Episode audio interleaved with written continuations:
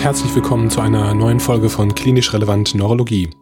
Hier ist Kai und ganz am Anfang wollte ich euch kurz einmal sagen, wie sehr wir uns darüber freuen, dass immer mehr Leute unseren Podcast hören und wir freuen uns auch sehr über eure Rückmeldungen und Kommentare.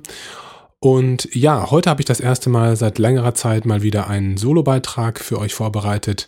Hier geht es um das Thema Myasthenia gravis und es soll insbesondere um die Myasthenie-spezifischen Antikörper und deren Bedeutung gehen. Zum Einstieg aber nochmal zu der Frage, was ist eine Myasthenie? Es handelt sich um eine Autoimmunerkrankung, die durchaus selten ist. Das heißt, dass die Inzidenz bei 8 bis 10 pro eine Million liegt und die Prävalenz ungefähr bei 200 pro eine Million.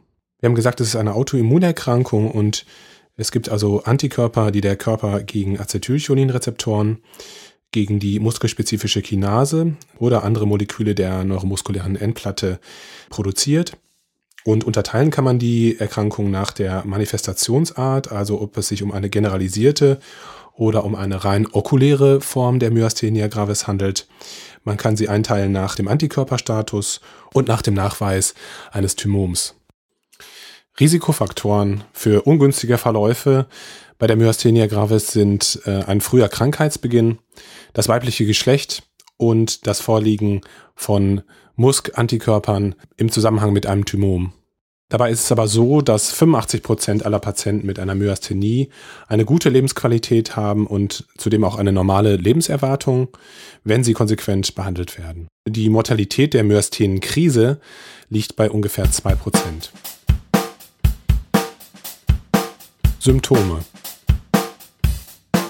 da die gebildeten Autoantikörper Strukturen an der muskulären Endplatte angreifen, ist die Impulsübertragung von Nervenimpulsen auf die Muskulatur gestört. Das heißt, wir haben die muskuläre Schwäche als Kernsymptomatik. Bei generalisierten Formen der Myasthenia gravis kommt es zu einer Skelettmuskelschwäche, die generalisiert ist, die proximal betont ist und die häufig symmetrisch auftritt. Bei der okulären Myasthenia gravis kommt es zu einer Parese der einzelnen Augenmuskeln, insbesondere der Lidheber, mit der klassischen Ptosis und dem Auftreten von Doppelbildern im Simpson-Test. Klassischerweise haben die Patienten eine rasche Erschöpfbarkeit bei repetitiver Muskelarbeit, zum Beispiel beim Treppensteigen oder beim Schlucken oder eben klassischerweise auch beim Simpson-Test beim Blick nach oben. Symptome im Bullbären- bzw. Gesichtsbereich sind eben die genannte Ptose, die Doppelbilder, das Auftreten von Doppelbildern, das Auftreten von Schluck-, Kau- und Sprechstörungen sowie eine Kopfhalteschwäche.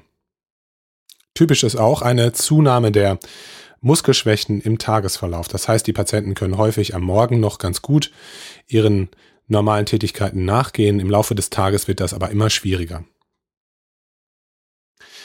Permanente Paresen sind eigentlich erst bei einem fortgeschrittenen, schweren Krankheitsverlauf nachweisbar.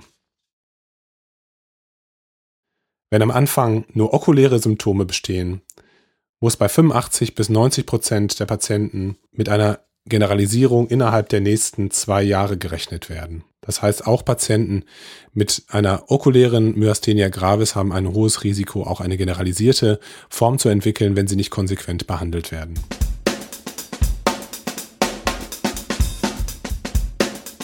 Diagnostik. Zunächst möchte ich auf die klinischen Tests eingehen, die uns zur Verfügung stehen. Klassischerweise kennt ihr alle den Simpson-Test, den ich gerade schon erwähnt habe. Das heißt, ihr bittet den Patienten auf euren Zeigefinger zu schauen und hebt dann den Zeigefinger über das Kopfniveau des Patienten und der Patient hat die Aufgabe, weiterhin auf diesen Zeigefinger zu fixieren. Klassischerweise seht ihr, dass die Augenlider immer tiefer absinken und gleichzeitig gibt der Patient immer stärker auftretende Doppelbilder an. Der Simpson-Test findet auch Eingang in den sogenannten Myasthenia Gravis Score nach Besinger und Teuka.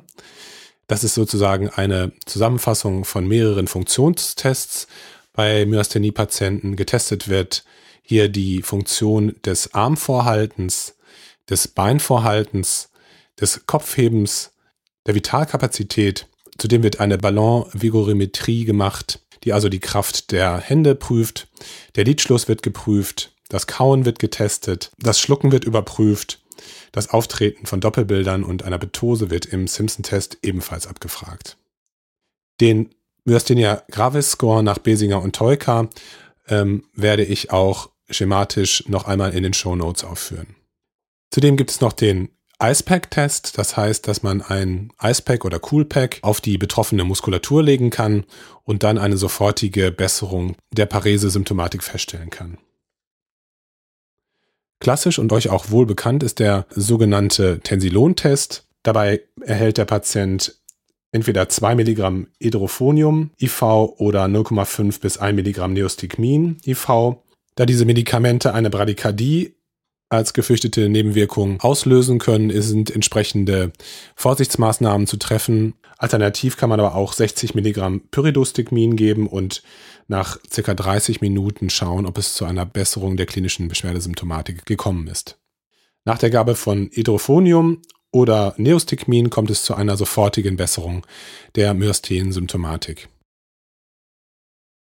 Im zweiten geht es um die elektrophysiologischen Tests, die man durchführen kann. Da gibt es die supramaximale 3 pro Sekunde Serienreizung, die man durchführen kann. Man führt diese supramaximale Serienreizung vor und nach Muskelarbeit äh, durch. Prüfen kann man das zum Beispiel im Bereich des Nervus accessorius, im Bereich des Nervus facialis und im Bereich des Nervus axillaris. Was sieht man dann bei Patienten mit einer Myasthenie? Man sieht ein Dekrement der Fläche und der Amplitude des Muskelantwortpotenziales um mehr als 10%. Das ist dann auch klassisch für das Vorliegen einer Myasthenia gravis. Besonders wichtig war mir in diesem Beitrag die Antikörperdiagnostik. Wie ihr wisst, sind die häufigsten Autoantikörper bei der Myasthenia gravis die Anti-Acetylcholinrezeptor-Antikörper. Falls diese negativ sein sollten und eine klassische Myasthene-Klinik vorliegt, dann sollten auch die Anti-Musk Antikörper bestimmt werden. Diese treten nur bei weniger als 10% aller Myasthenie-Patienten auf und sind so gut wie nie bei rein okulären Formen nachzuweisen. Übrigens haben Patienten mit einem positiven Musk-Autoantikörperstatus häufiger bulbäre Symptomatik, Muskelatrophien und sprechen, wie gesagt, weniger gut auf Pyridostigmin an. Das Fehlen von Anti-Acetylcholin-Rezeptorantikörpern und Anti-Musk-Antikörpern schließt eine Myasthenia gravis nicht aus. Und daher sollten die Antikörper auch nach sechs bis zwölf Monaten noch einmal bestimmt werden. Ganz, ganz spannend und sehr wichtig finde ich die Tatsache, dass die Titerhöhe der Autoantikörper nicht mit der Schwere der Erkrankung korreliert, aber dass man sozusagen als Therapie, Monitoring den Verlauf der Titer benutzen kann. Das heißt, das Ansteigen der Titer unter laufender Therapie sollte dazu anregen, über eine Eskalation der Therapie nachzudenken. Bei isolierter okulärer Myasthenia gravis sind nur bei 50 Prozent aller Patienten Acetylcholin-Rezeptorantikörper nachweisbar. Bei positivem Acetylcholin-Rezeptor-Antikörperstatus können zusätzlich Titin- und Ryanodin-Antikörper auf das Vorliegen eines Tumors hinweisen. Bei jeder Myasthenia gravis muss ein Tumor mittels CT oder MRT ausgeschlossen werden. Das ist ganz, ganz wichtig, weil das ja auch therapierelevant ist. Zudem sollte man sich vor Augen halten, dass bei 15 Prozent der Myasthenia gravis Patienten auch weitere Autoimmunerkrankungen bestehen, zum Beispiel eine Thyreoiditis, ein Lupus erythematodes oder eine rheumatoide Arthritis. Erst seit kürzerer Zeit bekannt sind die sogenannten LRP4-Antikörper, die Lipoprotein-Related Protein 4-Antikörper, die nur in ein bis drei Prozent der Fälle bei Patienten mit Myasthenia gravis vorkommen und auch häufig bei milden Verläufen nachweisbar sind. Differentialdiagnosen. Klassische Differentialdiagnose einer Myasthenia gravis ist ein Lambert-Eaton-Syndrom. Auch da kommt es zu proximalen Muskelschwächen. Bei serieller Stimulation kommt es nicht zu einem Dekrement, sondern zu einem Inkrement Kraft in der klinischen Untersuchung nimmt bei repetitiver Beanspruchung erst ab und dann wieder zu. Klassischerweise werden die Muskeleigenreflexe bei wiederholter Prüfung immer stärker. Eine häufige Symptomatik ist die Mundtrockenheit. Bei dem Lambert-Eaton-Syndrom werden Autoantikörper gegen präsynaptische spannungsabhängige Calciumkanäle äh, gebildet und dies blockiert die Freisetzung von Acetylcholin. Die Erkrankung tritt vor allem paraneoplastisch, vor allem im Zusammenhang mit kleinzelligen Bronchialkarzinomen oder idiopathisch autoimmun auf. Therapie Zum Schluss möchte ich noch kurz über die Therapie der Myasthenia gravis sprechen. Da hat auch der Antikörperstatus wieder eine, eine wichtige Bedeutung. Beim Vorliegen von Acetylcholin-Rezeptor-Antikörpern und einer generalisierten Myasthenia gravis ist die Durchführung einer äh, Thymektomie, also einer vollständigen Entfernung des Thymus, wesentlich für das Outcome des Patienten. Symptomatisch und medikamentös eingesetzt werden Acetylesterasehämmer wie das Pyridostigmin oder das Neostigmin, wobei das Neostigmin IV verfügbar ist. Anfangen kann man zum Beispiel mit 3x60 Milligramm von dem Pyridostigmin Retardierte Formen des Pyridostigmins haben sich für die Anwendung am Abend zur Überbrückung der Nacht bewährt. Bei Patienten mit MuSK, und Myasthenia gravis hilft das Pyridostigmin deutlich weniger. Hier lohnt sich häufig auch ein Therapieversuch mit 3,4-Diaminopyridin. Die Durchführung einer immunsuppressiven Behandlung bei generalisierten Verläufen ist erforderlich. Okuläre Formen werden zunächst nur symptomatisch behandelt. Wie würde eine Immunsuppression bei generalisierten Verläufen aussehen? Man würde mit Glukokortikoiden beginnen, in einer Dosierung von 60 bis 80 Milligramm pro Tag, bis die Symptomatik stabil ist und zusätzlich Azatheoprin anwenden in einer Dosierung von 2 bis 3 Milligramm pro Kilogramm Körpergewicht und Tag, das verteilt auf drei Dosen. Diesbezüglich würde man natürlich auch die bekannten Blutbildkontrollen empfehlen.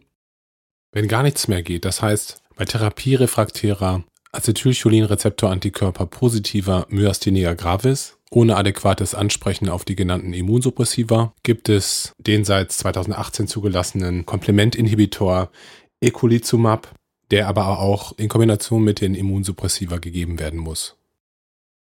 Das war's für heute. Ich bedanke mich ganz herzlich fürs Zuhören und ich hoffe sehr, dass ihr etwas lernen konntet und dies auch in euren klinischen Alltag integrieren könnt. Ihr dürft gerne unseren Podcast weiterempfehlen an eure Kolleginnen und Kollegen und es wäre super, wenn ihr uns eine positive Bewertung bei Apple Podcasts geben könntet. Wir würden uns auch sehr freuen, wenn ihr einmal mitmachen würdet bei Klinisch Relevant, denn wir verstehen uns als offene Fortbildungsplattform von Ärzten für Ärzte. Wenn ihr also gerne mal einen Beitrag zu einem spannenden medizinischen Thema auf klinisch relevant teilen möchtet, dann schreibt uns doch bitte unter kontakt.klinisch-relevant.de. Jetzt bleibt mir noch, euch eine gute Zeit zu wünschen. Alles Gute, ich freue mich schon aufs nächste Mal. Bis dahin, ciao.